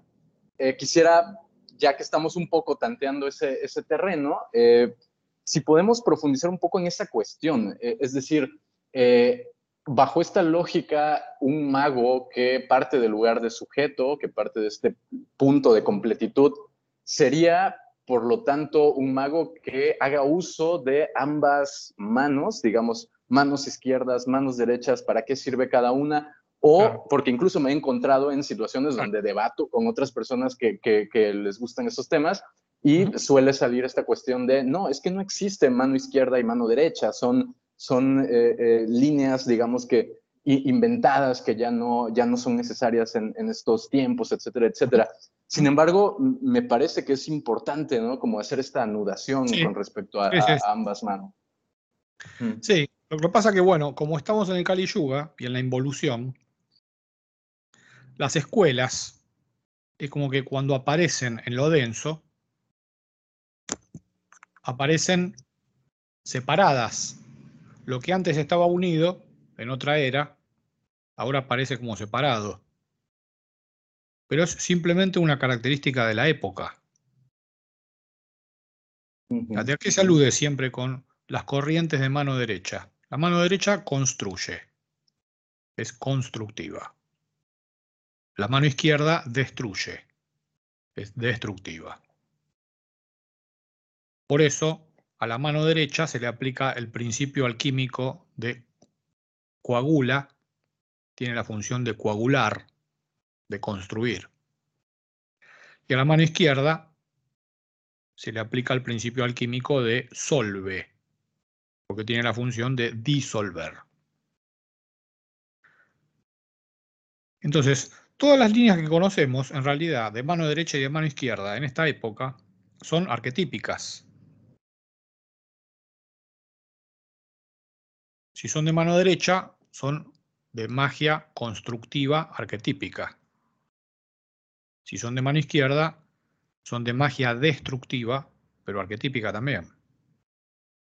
Por eso el gran desafío es perforar lo arquetípico, tanto sea de mano izquierda como de mano derecha. Por eso ébola es muy importante, porque ébola como iniciado como mago. En la magia como ciencia del espíritu, dice que si alguien aparece en este mundo y trae en su arsenal de elementos, elementos de mano derecha, la educación debería servir para que recuerde lo que trae y el recorrido debería servirle para que pueda considerar lo que le falta. O sea, si es alguien que trae elementos de mano derecha, va a tener que incorporar elementos de mano izquierda, que es lo que le falta considerar, para dejar de ser arquetípico. Y por el contrario, si es alguien que trae elementos de mano izquierda, más destructivo, más disolvente, más anarquista, podríamos decir. Los de mano derecha son más conservadores, los de mano izquierda son más anarquistas. Si hay alguien que es más anarquista, debería primero recordar sus elementos de mano izquierda, que es lo que ya trae. Pero después en el recorrido debería incorporar elementos de mano derecha, que es lo que le falta para dejar de ser arquetípico. En eso consiste la magia. Porque el mago finalmente se sirve de las dos vías. El mago construye lo que es digno de ser construido y destruye lo que es indigno de la gran obra. El mago realiza las dos cuestiones. Es un gran constructor y es un gran destructor al mismo tiempo. Por eso todo el desafío para esta época es dejar de ser arquetípico. Estés en la línea que estés. Eso es lo más difícil. Sabes que curiosamente, en nuestra escuela, en Aurum, Aurum Argentina, que tiene Aurum por elemento de la edad de oro y Argentina por elemento de la edad de plata, Porque de oro y plata tiene que ser tu iniciación. O sea, la conciencia tiene que recordar elementos de la edad de oro y apoyarse en elementos de la edad de plata. Tiene que tener a la edad de oro como techo y a la edad de plata como piso. Para no sucumbir a lo arquetípico de la edad de bronce de los héroes, o sea, para no ser un aspirante a héroe más que es traicionado por la espalda, y para que su sangre no sea derramada en cualquier causa que pase por ahí, en la cual lo quieran reclutar. Para eso sí tiene que servir la conciencia de oro en el techo, apoyándose en un piso de la edad de plata, para no ser carne de cañón, como decimos en la escuela, ni de ningún dios, ni de ningún extraterrestre, ni de ningún ángel, ni de ningún ancestro o muerto.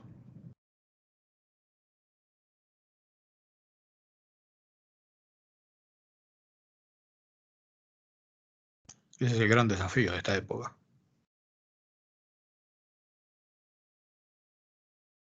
Hoy estamos llenos de gente que es manejada por los muertos, o sea, por los que estuvieron antes que ellos en la psicorregión o en su familia, que le dicen lo que tienen que hacer en la familia, si son parientes, o en la psicorregión en la que viven, si son patriotas que murieron, y los enrolan en causas. O son manejados por ángeles en la mente, a través de la luz y de las visiones y de las visualizaciones y todas esas cuestiones o son manejadas por lo extraterrestre en el alma, por las cosas que se ven en el cielo, como decía Jung, o que son manejados por dioses, por los argumentos de los dioses.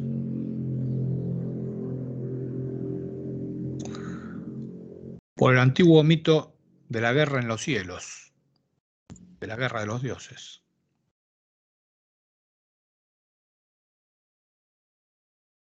Si hay algo verdaderamente digno de ser vivido en esta época, es conformar una conciencia que resista a esas cuatro atracciones. O sea, que sea una conciencia que pueda cabalgar sobre los muertos, en lo físico, en el quimismo, sobre el argumento de los ángeles, en la mente, sobre el argumento de los extraterrestres en el alma y sobre el argumento de los dioses en el espíritu, sin ser fagocitado, sin que los cuatro enemigos del hombre le escurran su propio ser.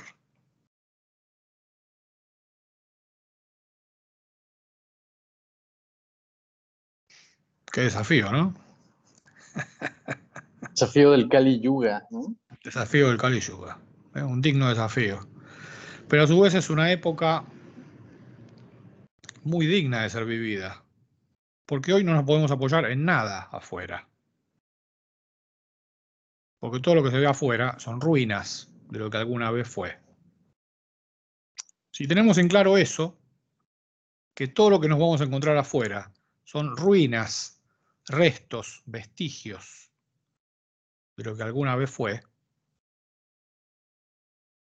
eso no nos va a llevar a equívocos,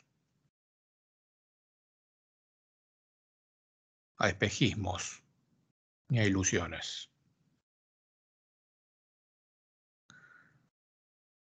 De esa manera podremos, como Belerofonte, derrotar a cualquier quimera que se nos cruce en el camino.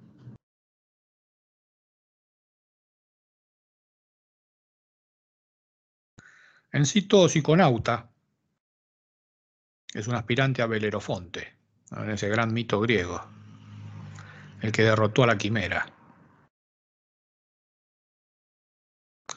Fíjate que toda quimera está compuesta de elementos demónicos, titánicos y humanos, en un exceso inestable. Y Belerofonte es el espíritu, la divinidad, que triunfa sobre esos excesos demónicos, titánicos o humanos, simplemente humanos, como diría Nietzsche. Ese gran psiconauta del siglo XIX. Y además esos tres elementos también suelen ser cuestiones que se le presentan a los psiconautas y que, y que cuando uno analiza biografías de, de personajes que eh, no solamente usaban sustancias, sino que además digamos que entraban en estos otros terrenos, dígase hermetismo, dígase magia, dígase ocultismo, es muy común que terminen siendo, utilizando este término que también tú, tú aportas, este, Juan Pablo, terminen siendo fagocitados por esas mismas cuestiones que ellos concitan a través de sus, de sus viajes, de sus experiencias. Pareciera muchas veces que por más lúcida que es la mente del psiconauta, eh, no, no siempre, o son muy pocos los que logran realmente perforar eh, todas estas cuestiones que se atraviesan en el medio. Eh, yo he visto mucho tus videos y, me viene a la mente estos tres conceptos que, que, también mencionas constantemente, Juan Pablo, el inconsciente personal, que bueno, es una contribución que realiza Freud al psicoanálisis, el inconsciente colectivo de, Carl Gustav Jung, pero sobre todo esta otra cuestión que también nombras, ¿no? El inconsciente cósmico, como esta, esta denominación del el peso arquetípico que ejerce la era o la época que habitamos sobre nuestra psique, Entonces, realmente ese proceso de atravesar es, es muy, muy eh, eh, digno de... Es que son, son tres laberintos superpuestos. El primer laberinto con el cual nos encontramos es el laberinto de nuestro propio arquetipo familia. De ese laberinto se sale con lo que se logra en los estados alterados de conciencia. Lo que se logra en los estados alterados de conciencia debiera servirnos para orientarnos y salir de ese primer laberinto que es el laberinto del arquetipo familia. Luego está el segundo laberinto, que es el de la psicorregión. Del laberinto de la psicorregión en la cual vivimos, se sale con lo que se logra en el ocultismo. Con la joya suprema del discernimiento que se logra en el ocultismo, para iluminar toda situación.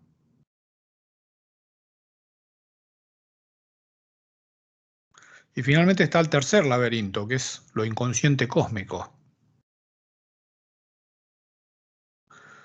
Del laberinto de lo inconsciente cósmico se sale con lo que se logra en la magia, pero en la magia como ciencia del espíritu. De los tres laberintos se sale únicamente como guerrero mago.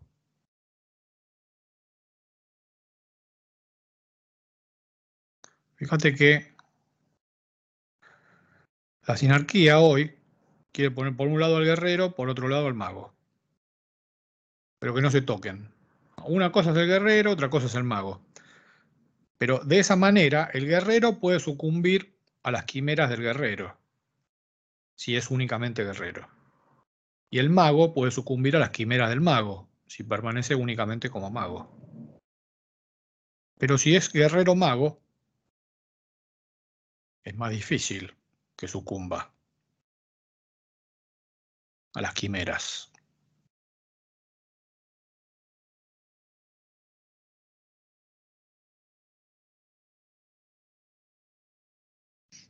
Mucho más difícil. El tema del inconsciente cósmico tiene que ver con lo que mencionaba Eric, cuando preguntaba por Wotan, el mito de Odín Wotan. Que aquí, aquí en América tiene muchas particularidades.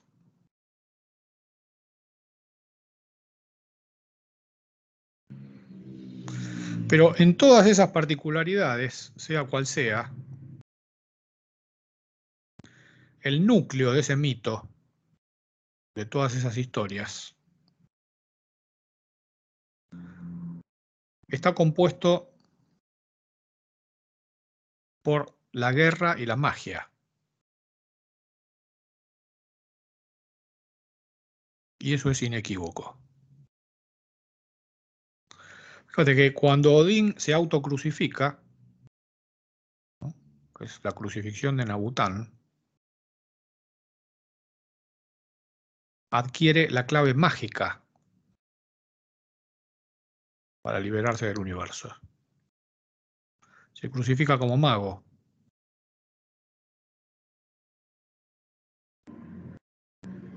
Pero luego que tiene la clave como mago, tiene que resucitar como guerrero. Resucitar. ¿Qué es lo que puede resucitar? El guerrero mago. Lo que antes estaba dividido, el guerrero por un lado y el mago por otro, resucita integrado de una sola pieza. Esa es la famosa espada que está rota en las leyendas, que hay que volver a forjar.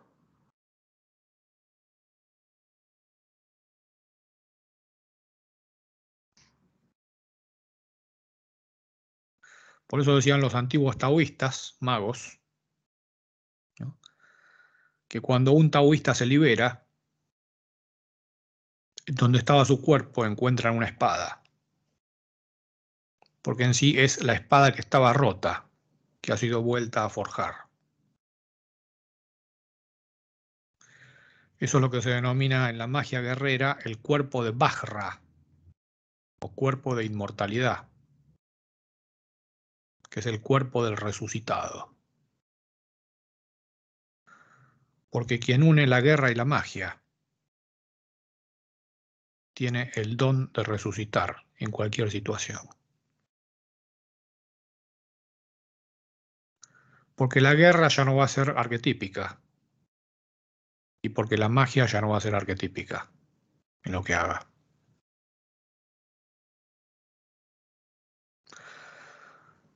Cuando encare la guerra, siempre va a ser una guerra mágica y cuando encare la magia, siempre va a ser un acto de guerra. Ese es el Bajra imperial. Eso es lo que estaba en la India antes que lleguen los brahmanes, la forma del Tantra.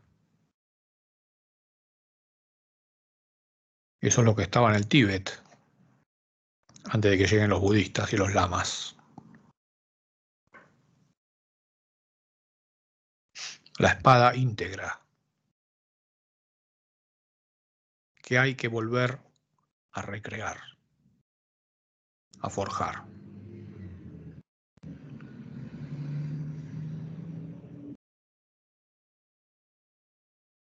Creo que llegamos a un punto que no sé si podemos continuar. ¿eh? Estamos casi en la cima.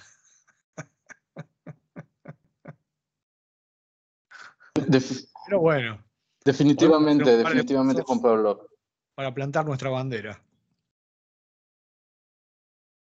Es como, es como tú dices, ¿no? Llegar, llegar, llegamos al techo ¿no? de esta cuestión y bueno, ¿qué hay, ¿qué hay más allá? Porque realmente creo que lo que hemos hecho hoy, lo que en gran parte tú has logrado con tu exposición ha sido situar este concepto que nosotros en nuestro canal y con nuestro público, con nuestro contenido, tratamos de, poner en juego, que es esta idea del psiconauta, ¿no? Y algo que habíamos estado haciendo antes era como tratar de decir, hey, mira que el psiconauta es algo más que alguien que simplemente experimenta en estos estados.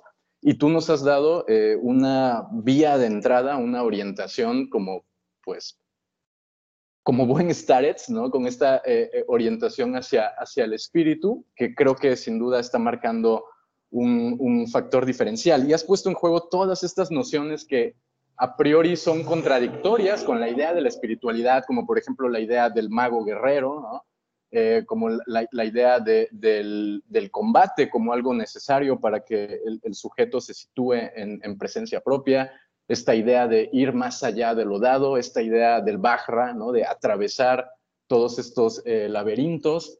Entonces, sin duda, sin duda creo que esto ha sido algo extremadamente valioso. Eh, nosotros, por nuestra parte, estaríamos más que encantados de que en algún momento le podamos seguir dando continuidad a esto. Creo que ahí, como tú mismo lo dijiste al inicio del programa, podemos estar horas y horas. Eh, cuando eh, quieran, cuando quieran. Me gustaría puntualizar dos cuestiones, que son dos términos que utilizan mucho. El psiconauta, el término, implica a alguien que cabalga su propia psique por lo tanto, se sitúa más allá y por encima de su propia psique. Y eso únicamente lo puede hacer desde el espíritu. Un psiconauta, finalmente, es un espíritu que cabalga en su propia psique, en su propia alma.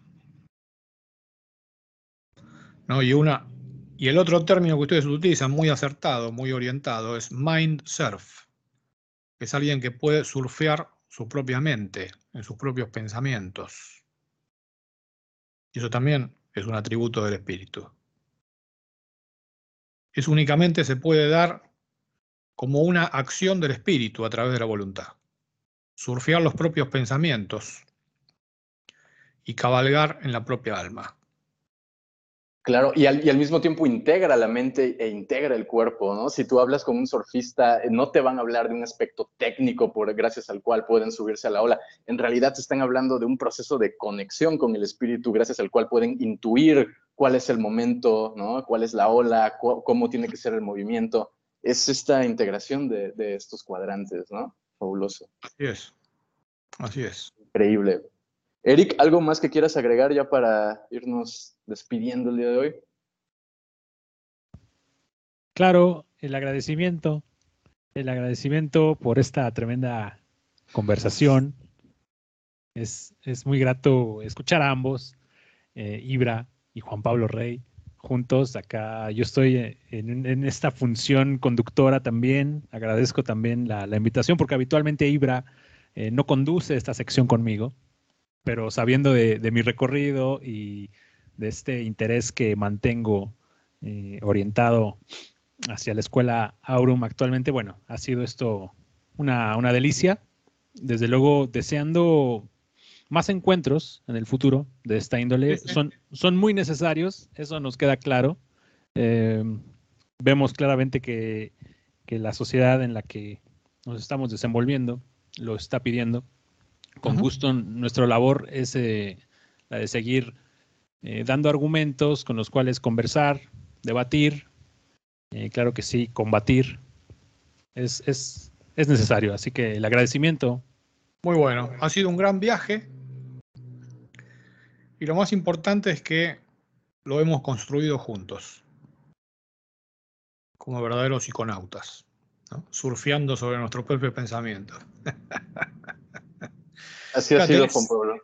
Es un lema compartido, porque también es el lema de nuestra escuela.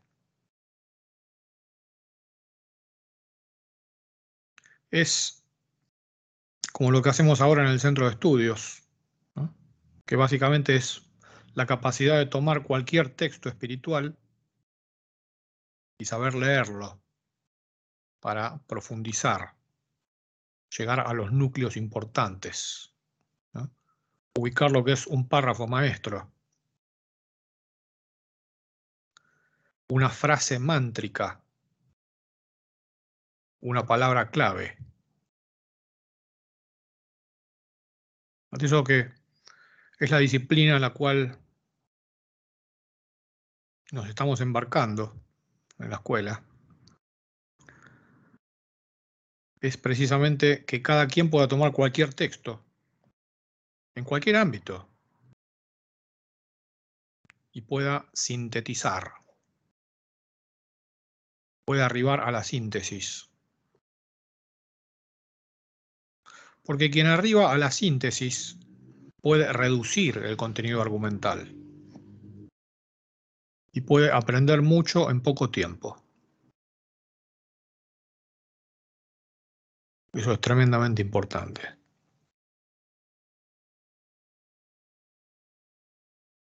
Así es, en estas, en estas dos horas, no sé cuánto llevamos de charla, es increíble la cantidad de cuestiones que han sido ordenadas, o sea, no únicamente restringiéndonos a psiconáutica y estados alterados, todo, esta, todo este ordenamiento que, que, que sabemos ahora para qué es un estado alterado, ok, conduce al despertar, el ocultismo conduce a la iluminación, la magia conduce a la liberación. Todo este ordenamiento eh, le sirve a las personas interesadas en magia, en ocultismo, a los psiconautas interesados en explorar la conciencia.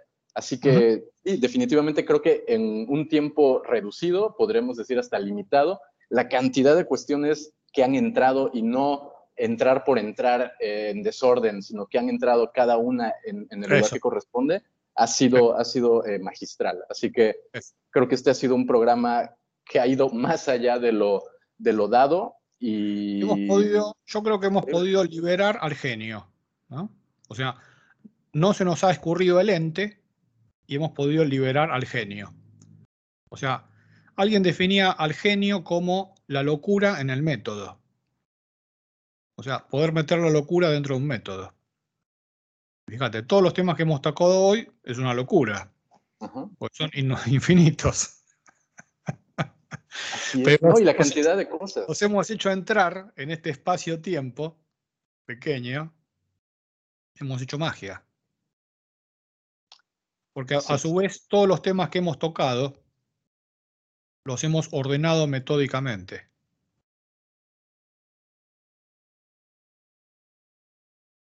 Así es, así es. Es muy común que cuando uno entra a foros de Facebook y estas cosas, y a ah, un grupo de magia, un grupo de ocultismo, es increíble ver la gran falta de orientación que hay. Cada quien tira la idea que se le ocurre y el método que se le ocurre, cosas de mano izquierda súper peligrosas para personas que están comenzando recién a interesarse en esto. Eh, ahorita que está de moda la magia del caos y todas estas cuestiones caóticas, como el mismo nombre lo indica, eh, realmente a veces desvían y perjudican más de lo que puede llegar a, orientar a alguien que quiere iniciarse en un camino mágico. Entonces, creo que esta entrevista ha sido fundamental. Es muy importante ubicar las coordenadas. Vos tenés, por ejemplo, ¿no? magia del caos. ¿En qué psicorregión se crea la magia del caos? En psicorregiones muy ordenadas. Entonces había que caotizarlas a esas psicorregiones. Pero vos, por ejemplo, si venís a estas psicorregiones de América, que son caóticas, en realidad, si haces magia del caos, se transforma todo en un caos. Acá el desafío sería hacer magia del orden. Porque caos tenemos mucho ya por acá. Totalmente cierto, totalmente cierto, eso sí, tal cual. Pues, pues bien, Juan Pablo. Infinitamente agradecido, Ibra, Eric, maravilloso viaje. Y que desde lo que hemos logrado, desde esa cima, se pueda ver lo cotidiano, desde las alturas. Así es, que podamos utilizar lo oculto para, arrojar luz en donde tenemos que ver algo. Genial, pues. pues. Muchas gracias, Juan Pablo. Muchas gracias, Eric, por supuesto. Claro que pues sí. Nada, gracias, por supuesto, también a la audiencia. Y con algo de suerte y fortuna de nuestro lado, próximamente podremos seguir conversando con Juan Pablo de estos y otros temas. Así será, cuando gusten. Excelentísimo. Siempre gracias. allí estaremos. Gracias. Muchas gracias. Muchas gracias a ambos. Un gran abrazo.